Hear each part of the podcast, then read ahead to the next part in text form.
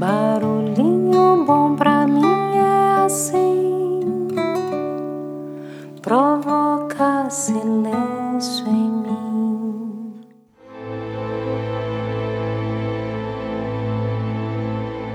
No Barulhinho Bom de hoje eu quero compartilhar um texto que eu recebi de Terezinha Bessen. Vamos lá. O título é Gratidão versus Ingratidão. Abre aspas. Um famoso escritor estava em sua sala de estudo. Pegou a caneta e começou a escrever. No ano passado, precisei fazer uma cirurgia para retirada da vesícula biliar. Tive que ficar de cama por um bom tempo. Nesse mesmo ano, cheguei à idade de 60 anos e tive que renunciar ao meu trabalho favorito. Havia permanecido 30 anos naquele editorial. No mesmo ano, Experimentei a dor pela morte de meu pai e meu filho fracassou em seu exame médico porque teve um acidente de automóvel e ficou hospitalizado por vários dias. A destruição do carro foi outra perda. Ao final escreveu: Foi um ano muito mau. Quando a esposa do escritor entrou na sala, o encontrou triste em meio aos seus pensamentos. Por trás dele, leu o que estava escrito no papel. Saiu da sala em silêncio e voltou com outro papel que colocou ao lado do papel do seu marido. Quando o escritor viu o papel, encontrou escrito o seguinte: No ano passado, finalmente me desfiz de minha vesícula biliar depois de passar anos com dor. Completei 60 anos com boa saúde e me retirei do meu trabalho Agora posso utilizar meu tempo para escrever com maior paz e tranquilidade.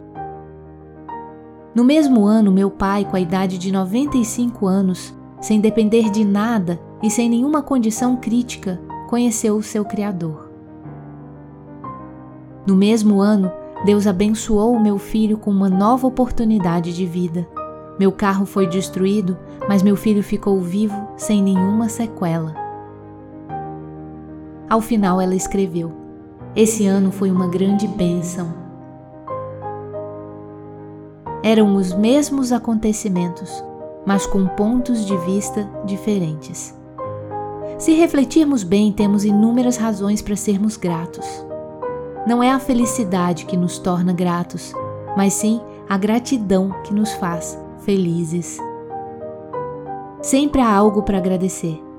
Você escolhe como escrever a sua história. Obrigado, Deus, por mais um dia. Fecha aspas.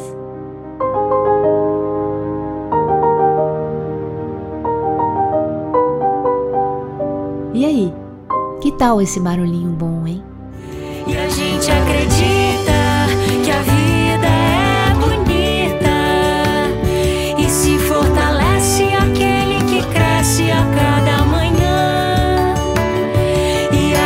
sofre, desce e sobe, mas nunca duvida que a vida é bonita, é bonita de viver.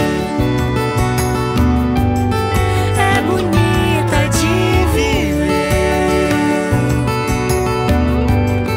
É bonita de viver. Deixo você com esse barulhinho bom.